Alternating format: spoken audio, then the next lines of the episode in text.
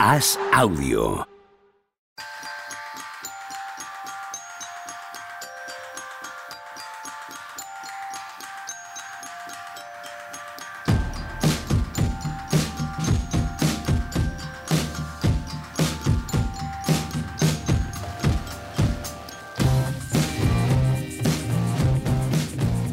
Hola, ¿qué tal? Hoy estamos al lunes 5 de febrero del año 2024. A ver ahora cómo recompongo esto. A ver, a ver. Joder. Toma dos, por cierto. Eh, hemos tenido que volver a empezar por motivos que no queréis saber, ni tampoco lo que se estaba diciendo aquí antes de empezar a grabar. Juan Marrubio, hola. Ahora puedo hablar. Yo qué sé, yo qué sé, tú sabrás. Te estaba preguntando a Machicao si comía mañana conmigo. sí, lo sé. ¿Vais a comer sí. juntos mañana o qué? Eso parece. Muy bien, pasadlo muy bien. Tony Vidal, ¿qué tal? ¿Cómo estás? Muy bien, nada, más relajado que vosotros, que veo que Juanma hoy lleva el día duro. Yo hoy he dormido ocho horas desde ni me acuerdo cuándo.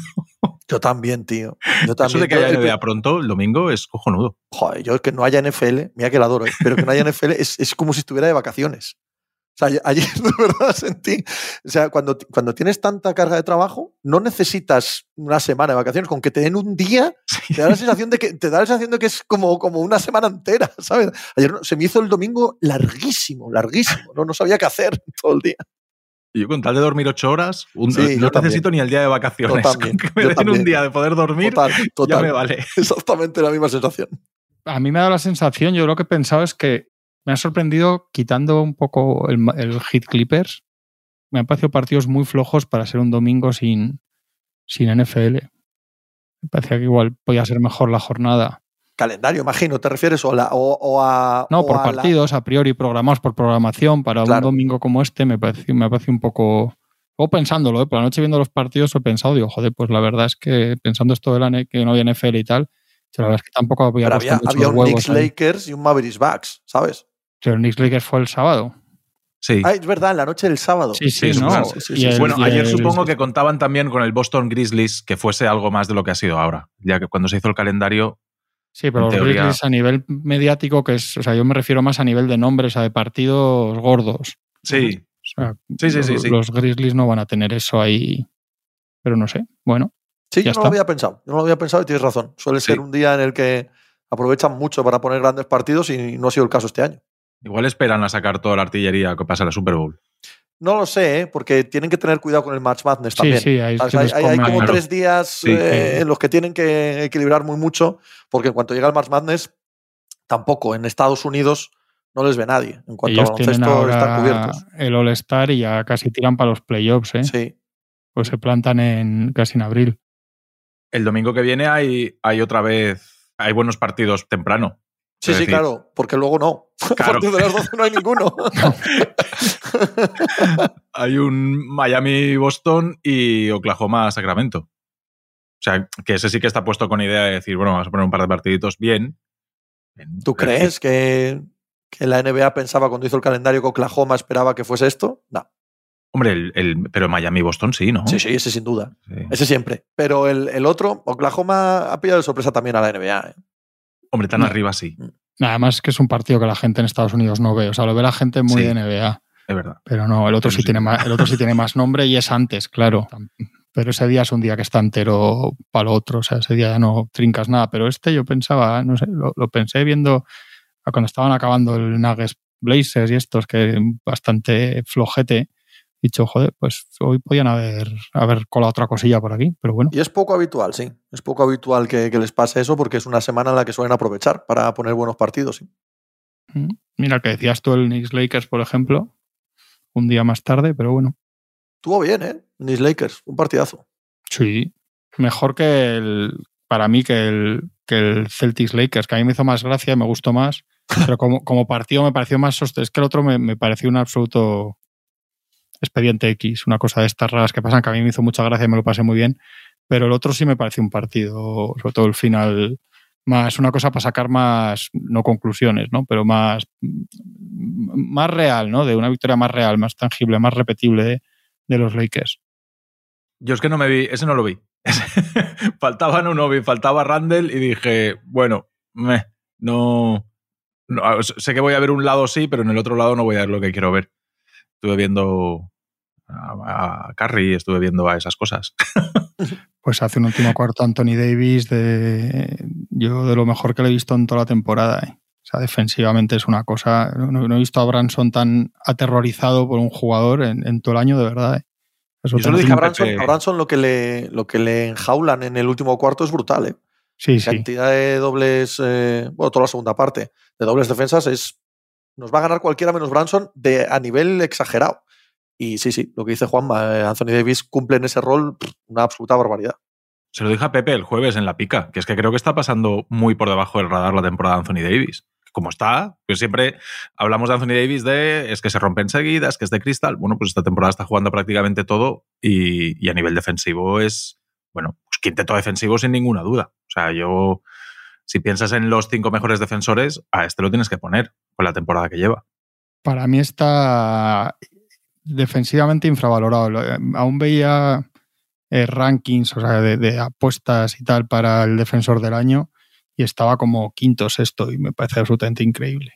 Yo puedo entender el Gobert, quizá que esté ahí, pero había algunos tipos Scotty por delante que no, vamos, no, no, está por delante defensivamente la temporada de Anthony Davis de ninguna de las maneras, de verdad, ¿eh? realmente. Está siendo espectacular a nivel defensivo, que es lo que hablamos, pero pero bueno, no sé, supongo que ya hay con él, no sé, tiene que ver con la cosa colectiva, con que siempre hay unos ciertos prejuicios con él, no sé, no sé con qué tiene que ver, pero es verdad que, está siendo. Hay cosas, cuando ves cosas como estas, hay, hay cosas que solo hace él en, en la NBA o, que nadie las hace como él, que las hacen más, pero nadie las hace como él. Hay unos valores ahí eh, defensivos de saber que jugadas que salía por fuera por Branson, recuperaba al aro, o sea, esa, esa capacidad de hacer un jugador de su tamaño, pero bueno, eso lleva lleva haciéndolo más de 10 años, tampoco, yo qué sé. Pero es verdad que este año está muy bien porque ha jugado mucho, ha tenido continuidad, ha estado mejor físicamente, entonces yo creo que está muy bien en eso. No sé, no, no, no sé por qué se le, se le está valorando menos en, en, ese, en ese lado. Supongo que tiene que haber el, el factor Lakers también influye, ¿no? Es una franquicia tan polarizante para lo bueno para lo malo. Los años en los que no va bien clasificatoriamente y merced a estas últimas dos victorias se ha puesto por encima del 50% ahí en el play-in. Bueno, lo que son alabanzas probablemente excesivas cuando les va bien, cuando les va mal, es bofetadas también excesivas a todo el mundo que, está por ahí. Y en medio de esta temporada el que las paga es Anthony Davis. LeBron no las va a pagar porque LeBron es, está por encima del bien y del mal. Pero Anthony Davis sí, entonces dices, este equipo no gana, dos y dos son cuatro. Esta gente no está rindiendo como se esperaba de ellos. Entonces a Davis se le da, pero yo estoy de acuerdo con vosotros, la temporada de Davis es monumental en todos los sentidos hay un montón de gente que está a un nivel defensivo de la leche. ¿eh? O sea, este año hay hostias para meterse en el, en el quinteto. O sea, ahí hay que meter a Gobert sin ninguna duda.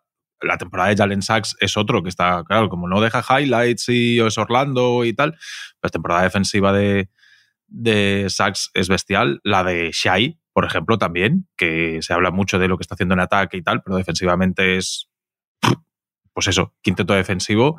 Después están los dos rookies de Chet y, y Wembayama. O sea, Paul George también haciendo una, está haciendo una temporada extraordinaria en defensa. Hay, hay lucha en ese, en ese quinteto, pero yo creo que Davis es de los fijos, fijos, fijos.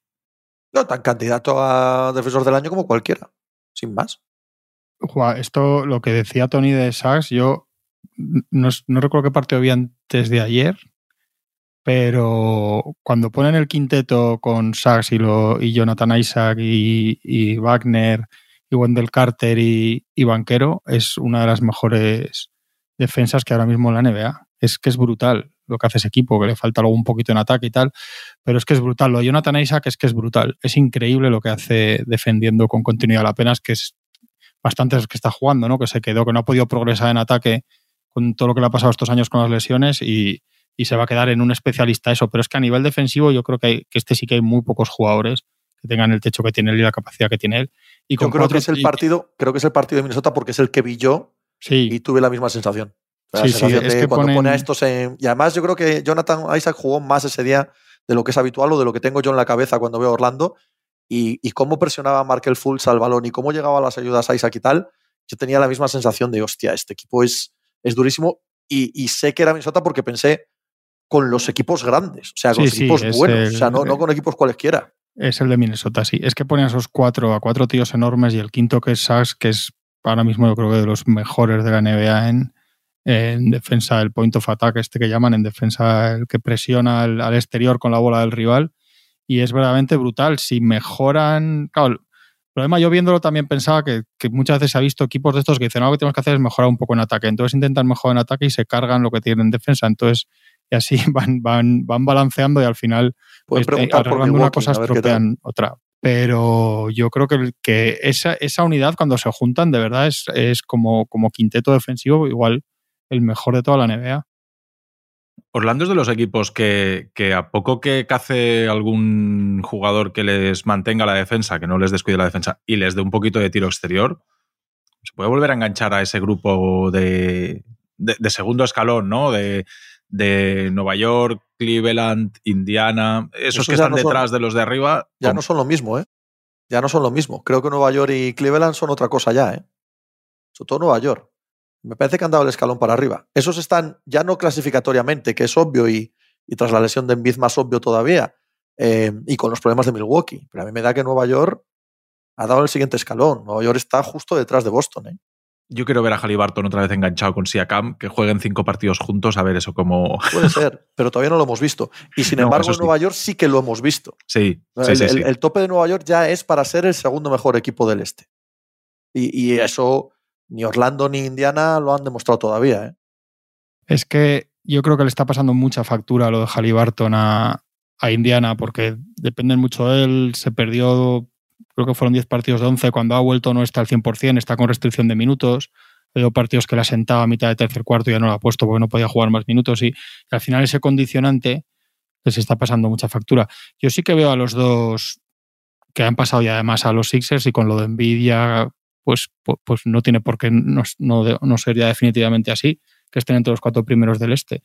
Y me llama mucho la atención el caso de Cleveland. ¿eh? Cleveland eh, los dimos por muertos cuando se lesionan Garland y Mobley. Se empezó a hablar de repente todo el mundo de la salida de Donovan Mitchell y ese equipo empezó a ganar partidos, a ganar. Encontró una forma de ganar precisamente lo que decíamos, defendiendo con Okoro, con Wade, con jugadores que, tienen menos talento en ataque, pero que defendían y, jugando mucho más sencillo con Donovan Mitchell y Jarrett Allen. Y, y ahora el reto que tienen es integrar a, otra vez a, a, Garland y que es el la eterna campinera, porque hablábamos, hemos hablado muchas veces aquí del tema de Garland Mitchell, pero viendo a Allen cómo ha jugado cuando no ha estado Mobley, es que esa también es importante. Y creo que depende, mucho de depende al 100% de, de que Mobley, que también lo hemos comentado aquí, empieza a meter tiros por fuera para poder jugar con Allen. Si Mobley empezara a amenazar un poco más por fuera, eh, ese equipo está cerca también de, ser capaz de hacer muchas cosas. Es que quitando los Celtics no hay, no hay nadie a quien no puedas, que, que Knicks o, o, Cavaliers no puedan ganar siete partidos en el este.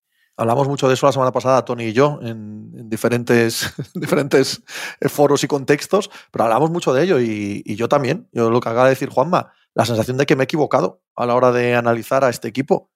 Este equipo es mejor ahora que cuando estaban los jugadores que yo pensaba que tenían que ser los que cogieran el protagonismo. Pensaba que si Garland tenía más balón que Mitchell, este equipo mejoraría. Pensaba que si Mobley tenía más peso eh, en el interior que, que Retalen, mejoraría. Y es ante la ausencia de estos dos cuando todo ha ido encajando y encontrando sus piezas. Al punto de que si no pueden funcionar con nosotros, lo que empiezas a plantearte es que quizás es hora de preguntar por el movimiento de estos, porque además jugadores en contrato rookie con ese potencial y con ese talento, el valor que tienen es superior a jugadores con contratos muy, muy grandes.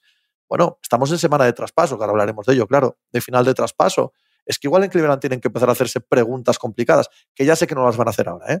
no las van a hacer en esta semana. Pero lo que os ha demostrado el estar sin Garland y sin Mobley es que tenían mejor encaje con los, entre comillas, veteranos o con los que contrato veterano ya. Y bueno, a mí eso me ha sorprendido bastante, desde luego. Yo quiero decir, que les he visto bastante por eso, porque estaba sorprendido y les he visto más que, les he visto bastantes partidos de la racha esta que han tenido.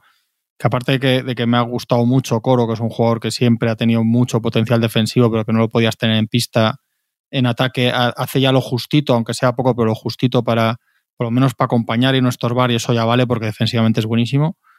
Que, que, cambia totalmente el equipo, que no es un jugador por otro, entonces tienen que ver si, aunque parezca menos, a veces esto de que menos es más, si esa configuración con otros defensores acaba siendo mejor, aunque parezca increíble que metiendo a Garland, etcétera.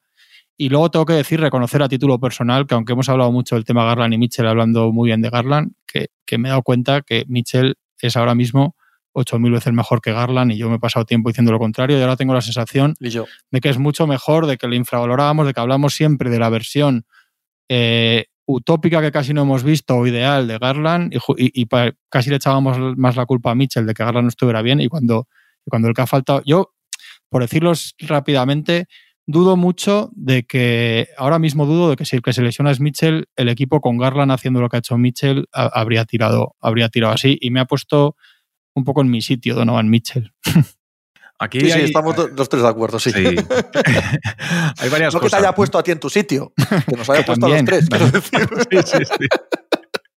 El, problema de esto es eh, la inseguridad que tiene Cleveland con, con Donovan Mitchell, que al final, eh, dentro de, o sea, este próximo verano, no, el siguiente, creo que es que acaba contrato.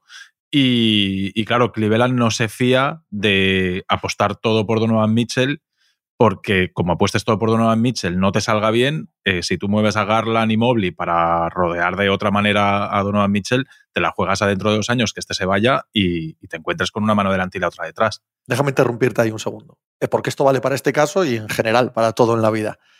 Eh, a veces tratamos estos temas como, como disociados. Es que si Donovan Mitchell se va o no se va, es que igual están asociados. es que igual cuanto mejor lo hagas para rodearle bien, más fácil que se quede. Sí, sí, sí. claro, entonces igual lo que tienes que hacer es algo para que esa opción de que se vaya en año y medio sea cada vez menos probable y le apetezca menos a Donovan Mitchell. Es decir, puedes influir en ello, no es, bueno, no toco el otro por si acaso. Es que igual ese por si acaso es lo que obliga a Mitchell a tomar la decisión. El, problema de esto es eh, que él ya parece que sí que ha filtrado que quiere jugar en un mercado grande y que y que Nueva York, y que Nueva York, y que Nueva York, sean Brooklyn o sean los Knicks, eh, parece que él ya ha dejado filtrar algo de eso. Entonces entiendo que vayan con un poco de miedo. Al compararlos, evidentemente a nivel individual, yo creo, han, estado cerca, pero aquí para mí la diferencia entre uno y otro es todos los demás. Eh, ¿Cuándo vemos la mejor versión de Mobley? ¿Cuándo vemos la mejor versión de Jarrett Allen? Aunque ahora la verdad es que hemos visto una versión de Jarrett Allen extraordinaria al lado de, de Donovan Mitchell cuando vemos la mejor versión de Okoro y de Wade y de todo lo que hay en, en, Cleveland en ataque, normalmente se ha visto mucho mejor versión de todo lo demás con Garland en pista que con Donovan Mitchell.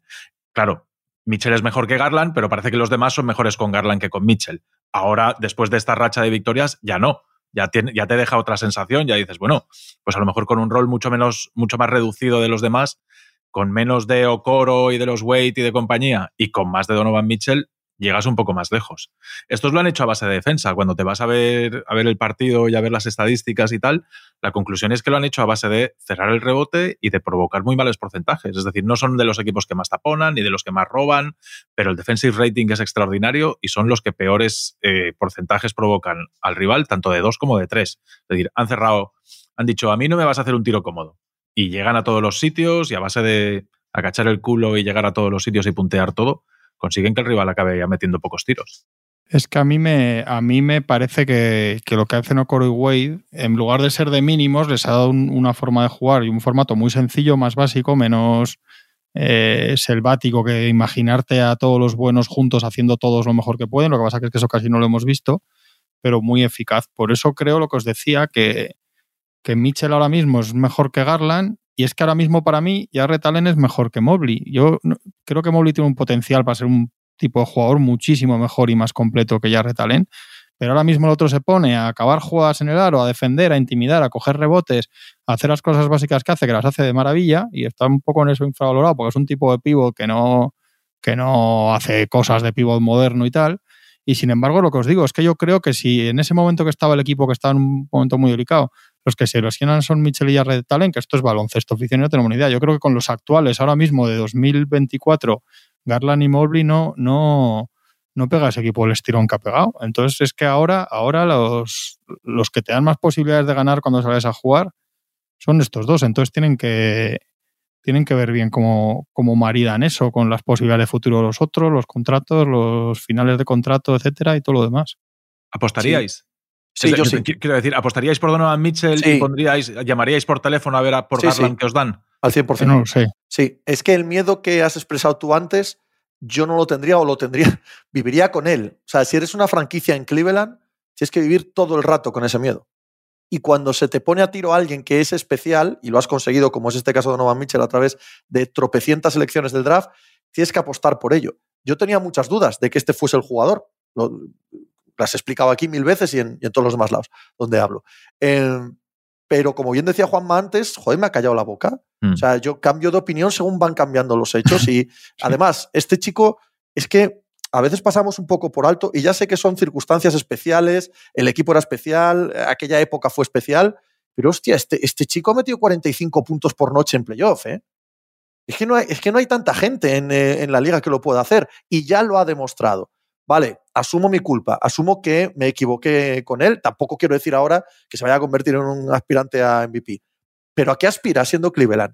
A través de la agencia libre, lo normal es que nadie te llegue a lo largo de toda tu, eh, no sé, de los 5 o 10 años que pueda durar este proyecto con este tipo de general manager, con este tipo de espacio salarial. Y ya lo tienes.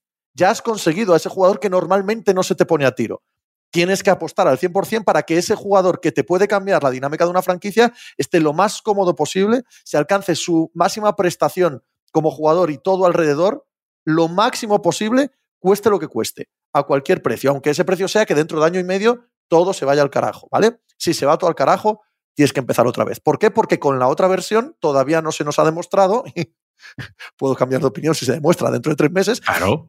pero como todavía no se ha demostrado, la otra versión, la Garland Mobley, no te da lo que estamos viendo ahora. Ergo, tienes que ir a muerte con esto. Si Garland es capaz de jugar con Mobley, con eh, Mitchell, guay, pero da la sensación de que no hemos visto ese potencial por algo. Por algo es, porque no pueden compartir el balón, porque las habilidades de Garland cuando está Mitchell eh, encendido y tira todas se opacan y se queda completamente grisáceo en pista, tampoco ayuda a hacer mejor a nadie. Y además, no lo olvidemos, esto es relevante, tiene contrato rookie, tiene mucho potencial, se le ha visto cosas guapas. Agarran el mercado ahora mismo, te da mogollón. Te da mogollón tanto en activos actuales como en activos a futuro. Sí, sí, sí. Yo, yo lo exploraría, aunque sé que tiene un riesgo infinito y tiene un riesgo, tiene, digamos, el riesgo Halliburton, ¿no? Tiene el riesgo de que se te vaya a otro lado y, florezca la de Dios. Sí, Garland está ya con contrato grande, Pepe. ha hecho ya la extensión. Sí, Sí. él creo que desde este, desde este año. Este año. Vale, este vale, año, vale, vale, Sí, 34. perdonad. Garland es de 2019, ¿no? Sí, perdonad. Pensé que, pensé que tenía todavía contrato Sí. rookie. A mí Eh, lo que me viene a la cabeza es Garland por Michael Bridges. Yo lo haría ya. Sí, sí, sí. Yo lo haría ya. Yo lo haría ya sin, sin discusión, sí. Y en el otro lado igual también. No, en el otro lado seguro. Es más, que la- habría, que, habría que apretar para sacarles más. Sí. Pero sí. en el otro lado, sin duda, eh, Brooklyn tendría una pieza con potencial para construir sobre ella. Mikal no lo es.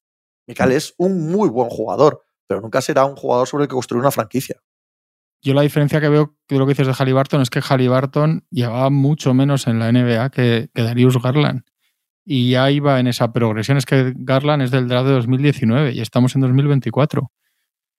Que al final no hemos visto el, el top este del que hablamos siempre, que hemos hablado varias veces de él, porque es un jugador eh, absolutamente arrebatador en, en sus virtudes y cuando está bien y es finísimo y da mucho al ojo y es muy bonito de ver.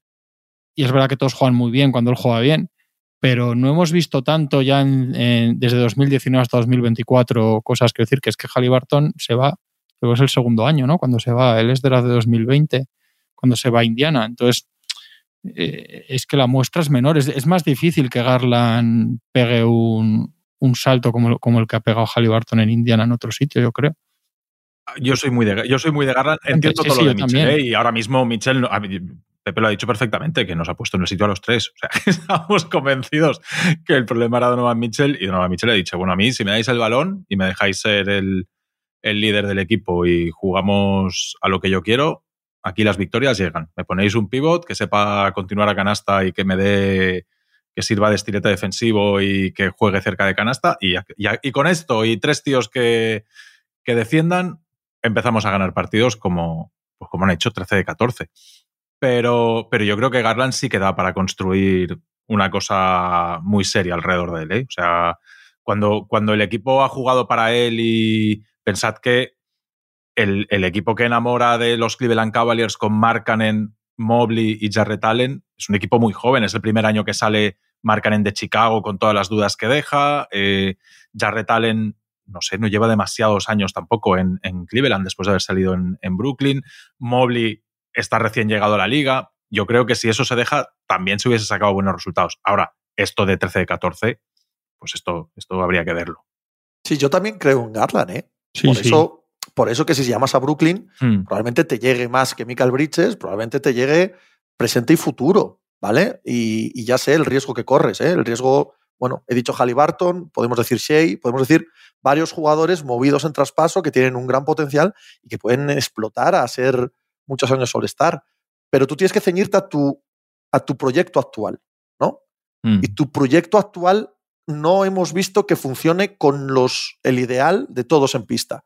Y dado que cada vez que ha faltado, o la vez que ha faltado, Garland, Mitchell ha explotado, pero ha explotado a límites gigantescos y ha llevado a este equipo a ser candidatable para ser el segundo mejor equipo del este, que no lo es, pero entendedme, pues hay veces que hay que tomar decisiones muy complicadas. Porque si además, gracias a eso, consigues multiplicar los efectos de los socorros de los Way, de la gran defensa, de que en ataque tienes esas posibilidades, ostras, te puedes imaginar dando un muy buen salto y colocándote justo detrás de los Knicks. Y quién de los Celtics y quién sabe si después de un año año y medio de estar ahí detrás de los Celtics no te cae algo muy serio una final de conferencia siete partidos la sensación de que todos ahí creen que es el equipo del destino etcétera que te lleva a seguir creciendo no entonces a veces tienes que jugártela tienes que arriesgar sobre todo si eres mercados de este calibre. Sí, yo también creo, creo que es buenísimo Garland ¿eh? y, y, tuvo ahí esos, ese tramo del que decía Tony que fue fantástico. Lo que decía es que la comparación que hacías tú con Halliburton, que, que, está bien tirado, pero que Halliburton cuando explota tiene 22 años, luego ha cumplido 23, pero estaba en 22 cuando empieza a ser una cosa gravemente eh, a principio de este año, digamos. Y Garland tiene 24 ahora y no ha tenido el pico que hemos visto a Garland, no ha sido como, como el pico que hemos visto las lesiones este año de, de Halliburton. Entonces, no sé si ya lo, lo mejor que podemos ver de Garland en, otro lado, siendo seguramente todavía posible de ser buenísimo muchos años, evidentemente, no sé si va a ser ya una cosa como, como lo, como lo que hemos visto de Halliburton hasta la lesión esta muscular mucho menos maldita. o sea, no, no creo que Garland vaya a ser candidato a MVP, no lo sé, no tengo ni idea.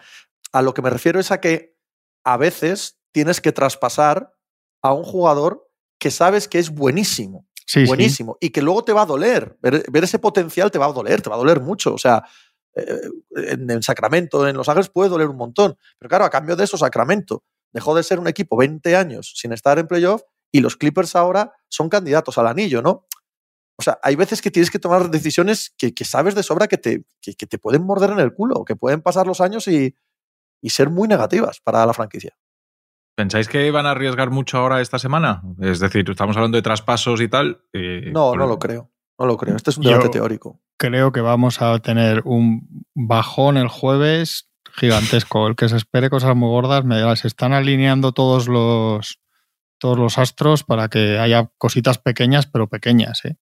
Y hay, una lista grande de jugadores que sí que puede salir, pero son todos jugadores de, rotación, ni siquiera de tres primeras espadas. Sí, es que es probable que ya hayamos visto los grandes traspasos de este año. Sí. El de sí, el de Siakan, el de Terry Rossier, es posible que ya hayan pasado. Salvo bombazo, seguro. Que lo, digamos para que ahora, en cuanto acabemos de grabar, salga algún gordo pidiendo el traspaso. Ya, es que además es lunes. Es, no, es, es, lunes de charaña. Correcto manteniendo el artículo de Atlética ahora mismo. ¿eh? eso eh, es. Esto, esto que se mantenga ahí, que no deis, no deis al enter hasta que esto se acabe de grabar. pasar, va a escribirles a ver si nos lo pasan, joder, para poder ojearlo sin decir nada, pero para saber lo que vamos a contar, ¿no? Embargado. Lo pasen embargado y lo, y lo ojeamos con tiempo, porque para leer a Charani a veces hace falta tiempo, claro, para, para entenderlo todo bien. Pero es que lo de la BIM parece una chorrada, pero, pero a ver, ya, ya se había puesto muy negro que saliera la BIM también, porque estaba claro que nadie iba a tragar con su contrato y eso, pero te quita un, una opción de repente de que alguien se volviera loco con él. Eh, lo de Envid vamos a ver, porque uno de los que considerábamos seguro actores interesantes de aquí al jueves era Filadelfia y, y según lo que hagan con el menisco de Envid en la operación, igual yo no juego más este año, con lo cual igual se toman el, eh, estas 72 horas con mucha calma los Sixers. Entonces, como que se está poniendo todo para que, para que haya pequeños ajustes, porque hay muchos equipos, yo creo que quieren hacer pequeñas cosas, pero pequeñas, que, grandes golpes yo creo que no, que no va a haber. De Rosen quizás sea lo más. A Sí. Chicago sí que hay que decirle que, que, que- que pasa, ¿no? Chicago, hay llama, que llama decirle. Arturas, dile al señor Carnisovas y dile, oye, Chicago, madre mía, tío. Ostras, es que llegó Carnisovas y nos empeñimos todo arriba, hace dos movimientos, que sí, sí, que sí, va, Busevich, eh, de Rosen, no sé qué, y ahora de repente Nah, nah. siguen ahí en, en- en la mediocridad. yo creo que lo intentan, pero no hay manera. Por la VIN nadie te quiere nada, ahora ya lesionado hasta el final de temporada, imagínate. Eh, Lonzo Ball es un jugador, que te ha hundido Sí, por completo. sí, sí, sí. El problema de Patrick Williams de no acabar rematando en gran jugador, tampoco creo que te da la culpa a nadie, más que el propio Patrick Williams. Pff, Tienes a Caruso, pero están pidiendo eh, una barbaridad por él. De Rosen acabando. eh, a Vucevic lo renovaron el año pasado. Es, Pero habrá que. es el habrá equipo más gris de, de toda la Sí, liga. sí, o sea, es el equipo eh, menos atractivo, Con el interesante por- de tiene toda un la liga. porvenir tío. espantoso eso. Habrá que decirle que las rondas las traspasa Carnisovas, que el que renueva a Lavin con ese contrato es Carnisovas, Sí, sí. Que el que sí, renueva bajo manga y a escondidas a, a Billy Donovan es Carnisovas, pues. Hombre, igual hay que. Hay un montón de nombres que sí que se pueden mover. ¿eh? Yo eh, me he ido a buscar la, la lista de agentes libres a final de temporada. Eh, está Fultz, está Tyus Jones, está Buddy Hilt, está Gary Trent, está Alec Barks, Gordon Hayward, eh, Royce O'Neill.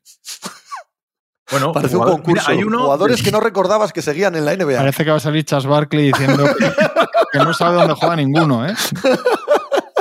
Hombre, Pues eso es lo que creo que se va a mover, ¿eh? Sí, Ty- Tyus Jones, hombre, igual un Finney Smith o Royce O'Neal, alguno de estos de, lo- de los Mavericks. Tyus Jones yo creo que sí, pero bueno, ese- eso digo yo, ese, ese tipo de, de- de movimientos. Balanchunas acaba contrato. Que me he quedado a cuadros. Digo, hostia, esto no se está hablando nada ni de los Pelicans ni, ni de Balanchunas que acaba contrato. Y, y Claxton también, que este sí que se ha habido rumores de que estaba en el mercado, etcétera. Claston y, Sexton, igual uno de los dos por lo menos sí que, sí que mueven los jazz. No, eh, me refería al, al pivot de. Ah, de Claxton, el Claxton. pivo de los Nets. Sí, bueno. Y sonaba ayer y y este fin de semana lo de Miles Bridges a los Suns y lo de PJ Washington a, a Clippers. Que eso sí que son traspasos que, aunque no son jugadores estrellones, pero sí que van a equipos que están ahí. Si Phoenix llega a Miles Bridges o a Clippers llega a PJ Washington, son traspasos no de jugadorazos, pero sí a tener en cuenta para lo que vaya a pasar hasta final de temporada. Los maps también suenan para PJ Washington. Lo, ha- Mm. lo ha dicho Mark Stein también. Bueno, ellos Los están Mavs buscando. están haciendo el sonido de la desesperación. Sí, sí, O sea, totalmente. Un equipo absolutamente angustiado por el presente y el futuro inmediato. Todo lo que suene desde allí son, son rumores de que alguien nos salve. Sí, pero bueno, Milwaukee tiene que, yo supongo que hará algo, aunque sea pequeñito. Los Lakers tienen que pillar un defensor y más ahora con cu- cuando más o menos habían tenido estas buenas noticias, de repente lo de Vanderbilt es un, es un golpe gordo otra vez y, tienen que buscar un defensor. Hay equipos que necesitan un base suplente y están tirando hacia Tyus Jones o similar. Los que necesitan alguna anotadora hay equipos, pues tipo Knicks o Timberwolves o tal, que igual una opción de estas, o lo que decíamos de Claxton o Sexton. Yo creo que tres o cuatro cositas así sí que veremos, pero vamos, un pelotazo, yo creo que se, ha- se han ido poniendo todo para que no haya un pelotazo gordo. Hmm. Sí, sí, sí. Y siempre, que, que- que por otra parte es lo habitual, en febrero. Oye, Bueno, el que año pasado, eh, febreros. siendo verdad, el año pasado el finalista del oeste cambió en febrero. O sea, si no se hacen los traspasos en los Lakers, el año pasado no tenemos Ah, esa bueno, final del oeste. sí, sí. ¿no? Y es, es- es importante subrayar que, aunque a veces nos parezca que son movimientos, como decías tú ahora, de los backs, ¿no? Algo pequeño rascarán, correcto.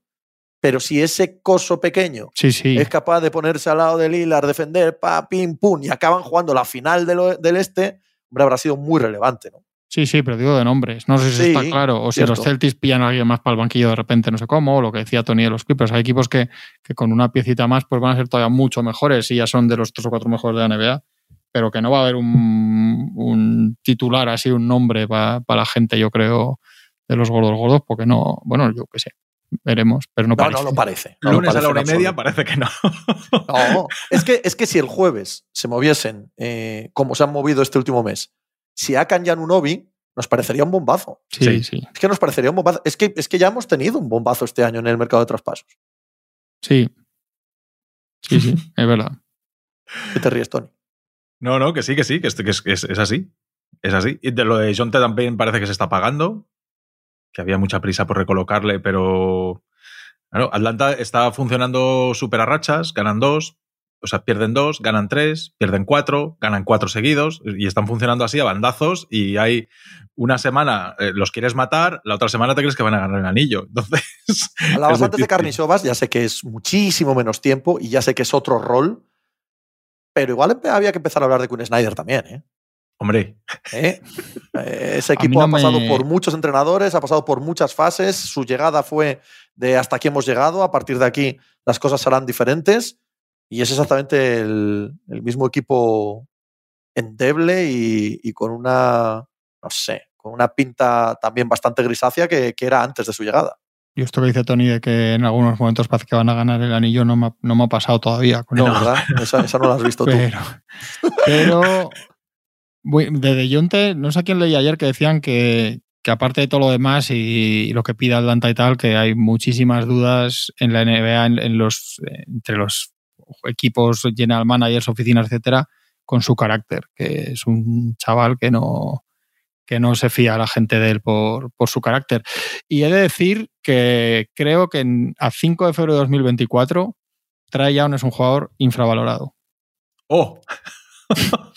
Lo creo de verdad, creo que hemos pasado de sobrevalorarlo a, infravalorarlo, de verdad. ¿eh?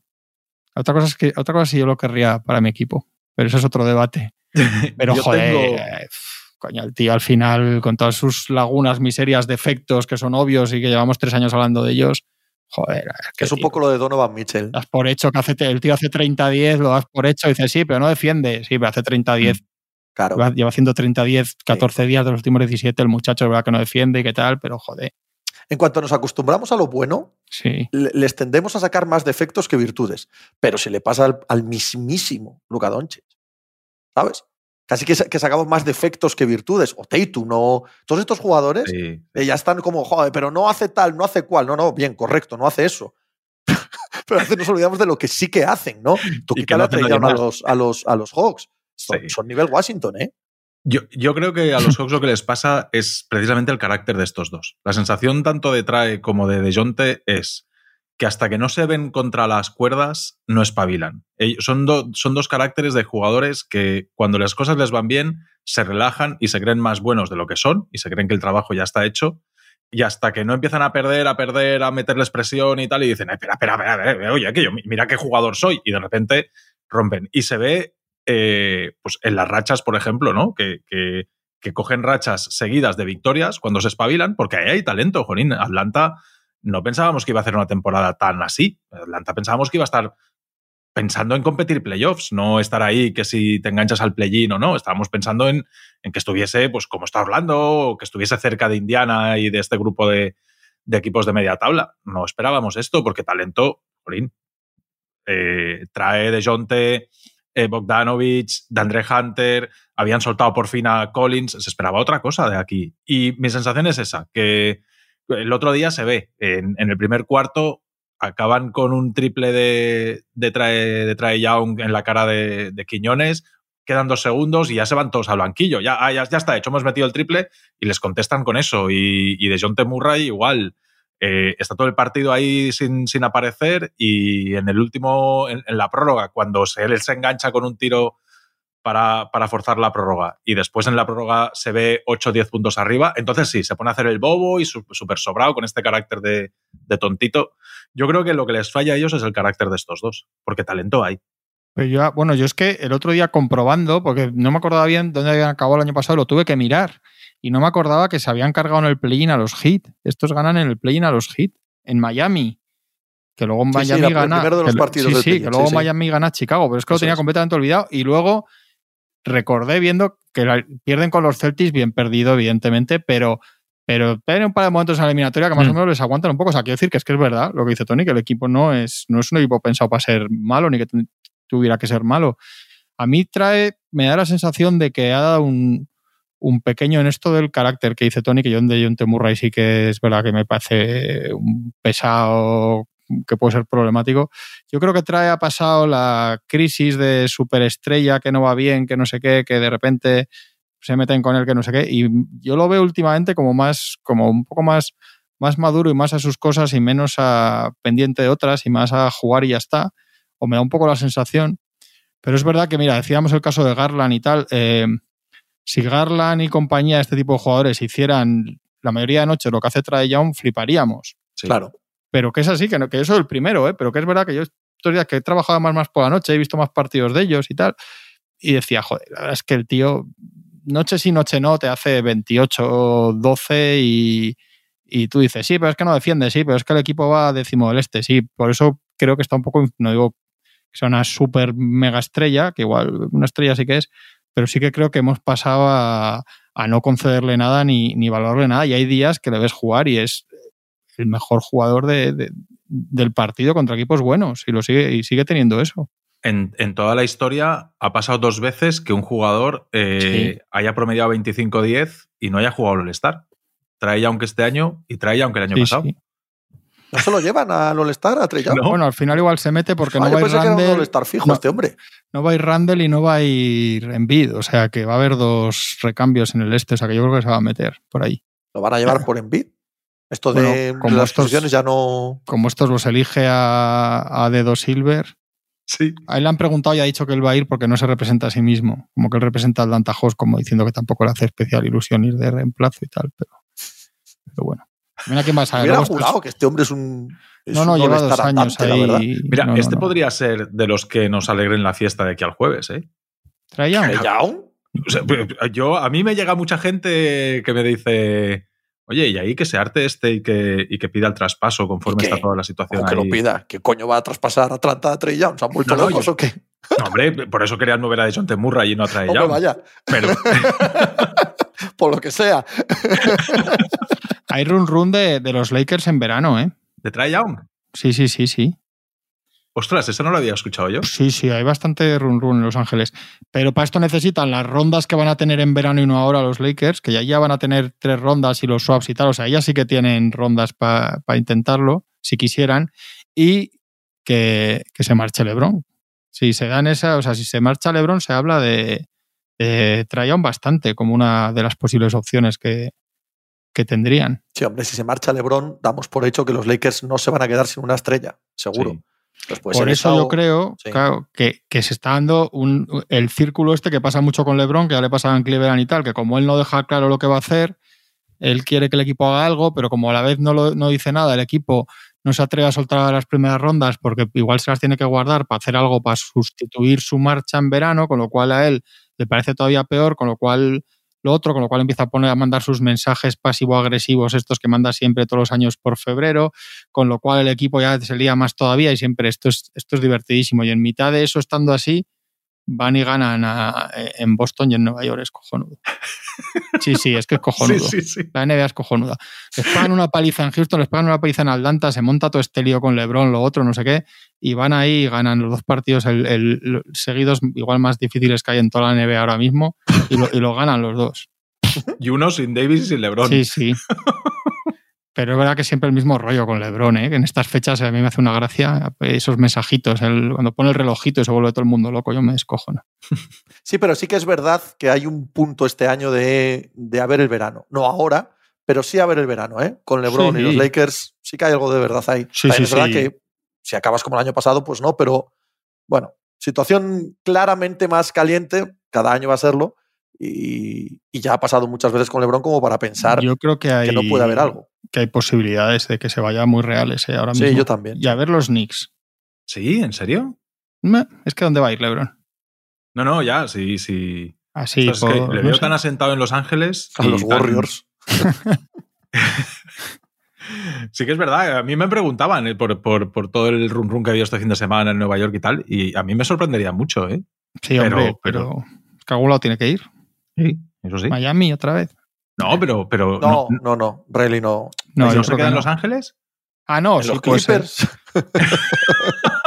Estrenando Es pabellón nuevo. Eso sí sería un bombazo de Balmer, ¿sabes? Eso sí. Pues, pero yo creo que hay muchas posibilidades de que no, de que se vaya, ¿eh? Yo no sé si muchas. No muchas, Yo no sé si no eso muchas, es excesivo. pero creo que hay posibilidades pero reales. que hay algo Igual real ahí, años sí, no, sí, sí. estoy de acuerdo, sí. Este es el año que hay posibilidad de que se vaya, sí. Sí. Estoy de acuerdo, sí. No, a veremos qué hace Pelinka de está- aquí al jueves. Está todo lleno. Si es que lo que te digo es que, claro, te tienes que guardar. Es, te- estás pillado, porque si se va a ir, ¿para qué le vas a dar ahora dos retoquitos si igual necesitas todos los todas las primeras rondas en verano para no quedarte sin nada. Entonces eso al, Lebron al mismo tiempo lo enfada, pero chicos, sentaos y hablad las cosas y, organizados de una manera o de otra. ¿Qué que os diga? Me hace estado un artículos que dice, cuidado que este se puede ir, los Lakers tienen que pensar en el futuro. Digo, joder, a ver si no lo están haciendo, pero coño, ¿qué van a hacer? Si no saben, también los Cavaliers tenían que pensar en el futuro, pero, estuvo tres años así, si os acordáis, Lebron, es que es, eso es muy cansado tenerle, porque cuando está con las player options, porque él juega mucho con eso, pero bueno, lo que dicen es que van a que van a intentar sacar sin soltar primeras rondas un alero defensor y más con esto de con esto de Vanderbilt, que al final igual no juegan toda la temporada, ¿eh?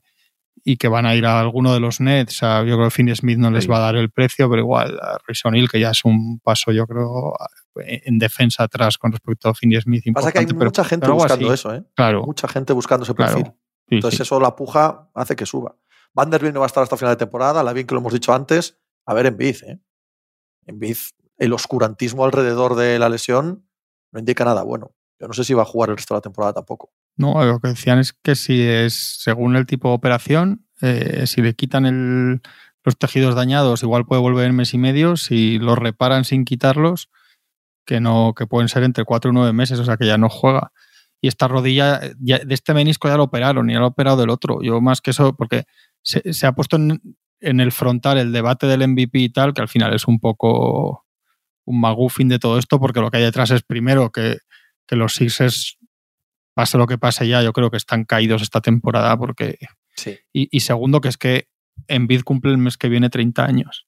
Y el mapa de lesiones del cuerpo de este hombre es terrible. Lo que, lo que, lo que hemos visto de él, su incapacidad al final, de una forma o de otra, de hacer una temporada completa sano llegando a los playoffs al 100% y estando en los playoffs al 100% y a camino de 30 años, ¿cuánto, ¿cuántos queda o cuánto hemos visto, qué porcentaje hemos visto ya del, Prime de Envid? Es, aterrador el planteamiento que se abre más allá del, de, la chorrada, que al final es una chorrada del MVP. ¿eh?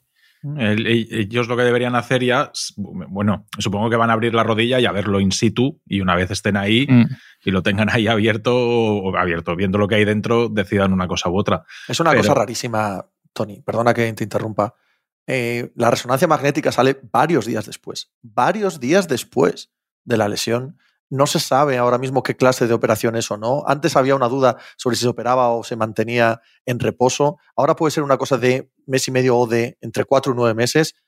De verdad, aquí están pasando cosas muy oscuras que nadie nos quiere contar y que, vamos a ver en, el futuro. Es ridícula toda la situación médica de, de Y yo creo que no es tanto médico como estructural. Yo creo que es la típica franquicia que tiene un poco de miedo a, la estrella, que no sabe manejarse, que no. Porque si os fijáis, el la gestión de todo el tema del partido contra Jokic en Denver, la gran culpa, visto ahora con perspectiva lo que sabemos, que él estaba realmente tocado la rodilla, la culpa es de los Sixers claramente, que durante dos días no le meten en, en, los injury reports, en los informes médicos, media hora antes del partido no han dicho nada. Si realmente, como parece, él estaba tocado y era lo mismo que había faltado unos partidos en, en enero, de los cuales tampoco dieron muchas explicaciones concretas más que molestias de rodilla y tal, ¿por qué narices juega el partido este de San Francisco que se ve que no está bien? Porque eso para mí es lo más grave. Juega mm. realmente, porque yo he leído argumentos en plan, mira, o, lo han dicho hasta jugadores, ¿no? Draymond Green y compañía. No, es que claro, habéis conseguido que Envid juegue porque, por la caña que se le ha metido por no jugar en Denver. O sea, de verdad en una organización como Philadelphia 76ers este tío juega un partido con el menisco tocado por lo que se ha dicho contra... O sea, vamos a ver.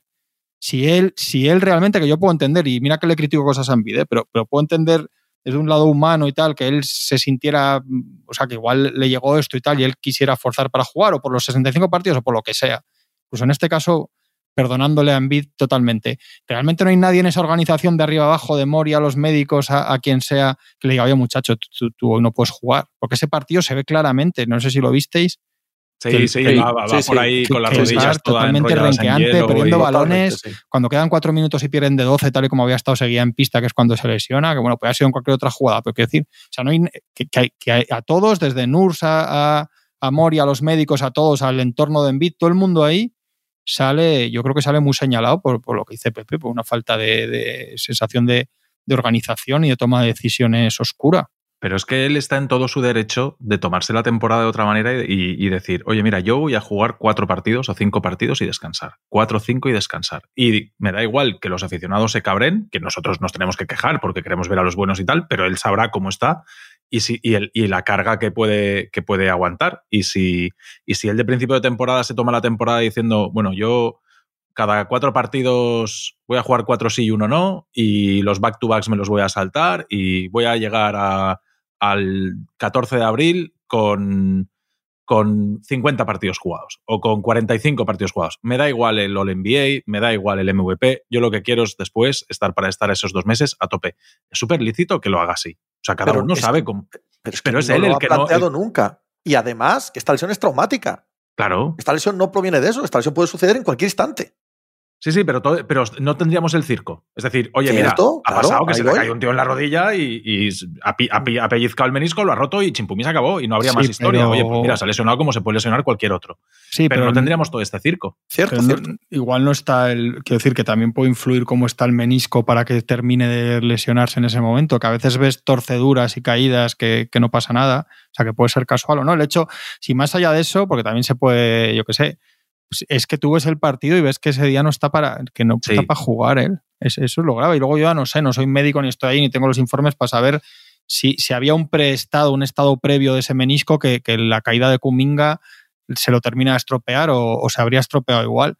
Pero el hecho es que no tendría que haber jugado, el hecho es que tendríamos que haber sabido, porque es verdad que, que, que, claro, si tú no sabes y con todo lo que hemos visto en vídeo y los días que le ha decidido jugar y no, y lo, lo, que decíamos, si tú no sabes nada, parece que él no quiere jugar y ese día, o sea, si ese día las críticas vienen porque se gestiona mal desde su equipo. Sí, real, porque realmente estaba, estaba fastidiado el hombre el día, el día de Denver y no dicen nada hasta cinco minutos antes. Esto es rarísimo en la NBA, que, hay, que todos los días se saca un informe médico con, con cualquier cosa, hasta con un catarro. Totalmente. Totalmente. Yo lo que creo es que esta lesión sí que debería. bueno, no lo creo, no tengo ni idea. Pero me gustaría que sí que llevase a un replanteamiento tanto de la franquicia como del jugador. Y ya está.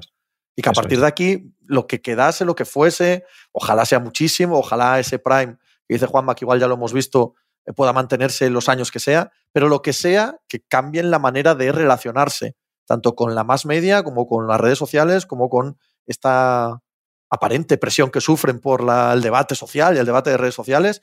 Ojalá, ojalá cambiase. me gustaría ver un, un al que le preocupase menos esto porque creo que tiene potencial para ser un jugador devastador en los playoffs, en esta liga y en, todos los lados, como hemos visto, ¿no?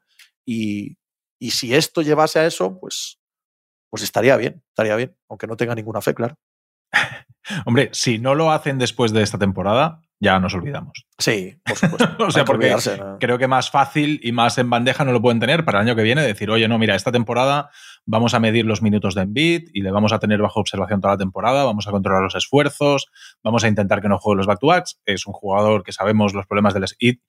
Y si ellos lo justifican, y se acabó el circo. Sabemos que Embiid no juega los back-to-backs, sabemos que a lo mejor hay giras que se las salta y todo eso, y, ya está. Y es súper lícito. La cuestión es cuánto valoran ellos eh, que haga el NBA y que esté en el debate del. Sí, yo voy más a eso, a, no poner el énfasis en eso, claro. más que a que juegue o no minutos back to back tal, eso es una cuestión que tienen que saber entre ellos, ¿no? Pero que no hagan tanto énfasis desde la franquicia y el propio jugador en asuntos que a mí particularmente me parecen superfluos y que creo que son lesivos para el grandísimo potencial de su carrera, mm. que es potencial de liderar a un equipo al anillo, cosa que no hemos visto hasta ahora. No lo hemos visto nunca. No lo hemos visto en playoff, no lo hemos visto jamás, más allá de números para premios y números individuales. Y a mí eso sí me gustaría verlo cambiar. Pero, pero eso es una cuestión casi del énfasis que hagan ellos mismos de cómo explican la situación. Luego ya que tengan que jugar más menos back to back tal, bueno, es una cuestión que tienen que, supongo, ¿no? Hablar dentro de la franquicia, pero no hace falta ni que sea tan pública Ahora, a mí me da igual el MVP, me da igual el debate que tengan ustedes sobre si soy el NBA o no, solo quiero ganar partidos, eso sí me gustaría verlo. Pero es que ha sido la franquicia, yo creo, en todo esto la que ha, la que ha fallado, la sensación que da es que de arriba abajo. Sí, sí, y para mí esta es una noticia, me parece una noticia colosal, ¿eh? Para la temporada de NBA es que esto afecta, afecta al MVP, pero afecta probablemente a toda la carrera del título del Este, afecta al cierre de mercado de aquí al jueves, con lo que pueda cambiar la postura de Filadelfia, afecta quizás hasta los Juegos Olímpicos y al equipo de Estados Unidos, es que afecta, afecta a un montón de cosas. y sobre todo que, que yo esos 30 años de envidia a partir del año que viene, ojalá, ojalá no sea así, pero, pero empieza a ser aterrador pensar que nos podemos quedar en cualquier momento, o nos hemos quedado, o nos podemos quedar, o podemos estar a un, a un mal paso en cualquier momento ya de, de, de haber visto todo lo mejor de los 30 mejores partidos de Nvidia. Es así, es así. En fin, eh, semana de fin de límite de traspasos, semana en la que pueden cambiar o no muchas cosas en la NBA. Lo hablamos en próximos programas. Hala, chicos. Hasta luego. Hasta luego. Chao.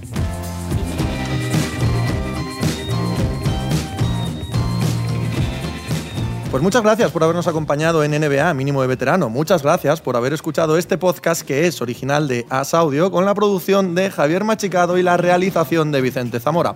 Síguenos en redes sociales arroba asaudio para no perderte nada y recuerda que puedes escucharnos en la sección de podcast de as.com, en la aplicación del diario As o en tu plataforma de audio preferida. Un saludo de Pepe Rodríguez con la compañía de Tony Vidal y Juan Marrubio desde la redacción del diario As.